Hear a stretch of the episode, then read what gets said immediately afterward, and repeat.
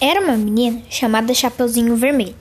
Estava indo pelo bosque a casa, em direção à casa da sua, de sua avó.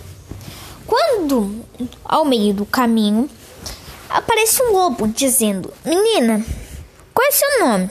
E ela responde: Sou o Chapeuzinho Vermelho. Daí o lobo fala: Onde você está indo? Daí ela fala: Estou indo na casa da minha avó levar esses pães e doces. E o lobo inteligente pegou e falou para ela: Ah, esse caminho aqui é muito longo, vai pelo mais curto. Tá. Chapeuzinho falou: Tá bom. E ela foi pelo mais longe. E o lobo foi pelo mais curto. Quando ele chegou na casa de sua, da avó de Chapeuzinho, comeu ela e se fingiu que era, se passou por ela. E Chapeuzinho, quando chegou na casa de sua avó, deixou a cesta em cima da mesa e foi falar com sua avó. E ela falou assim: Nossa, avó, que orelha grande que você tem. E o avó e o lobo respondeu: Ai, é para escutar melhor, minha querida. Daí ela falou: Chapeuzinho fala: Nossa, que olhos grandes a senhora tem. Daí o lobo fala: É para enxergar melhor, querida.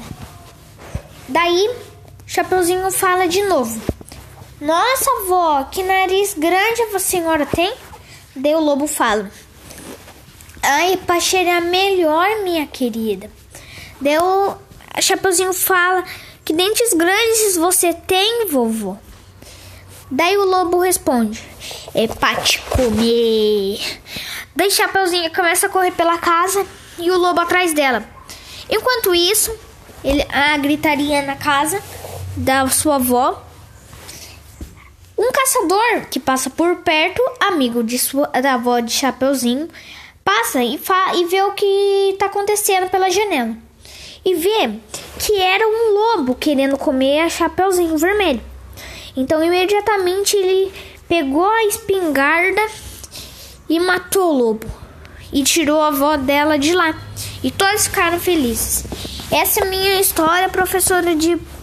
de professora Maria José e eu não sei como fazer direito as coisas, mas ficou assim.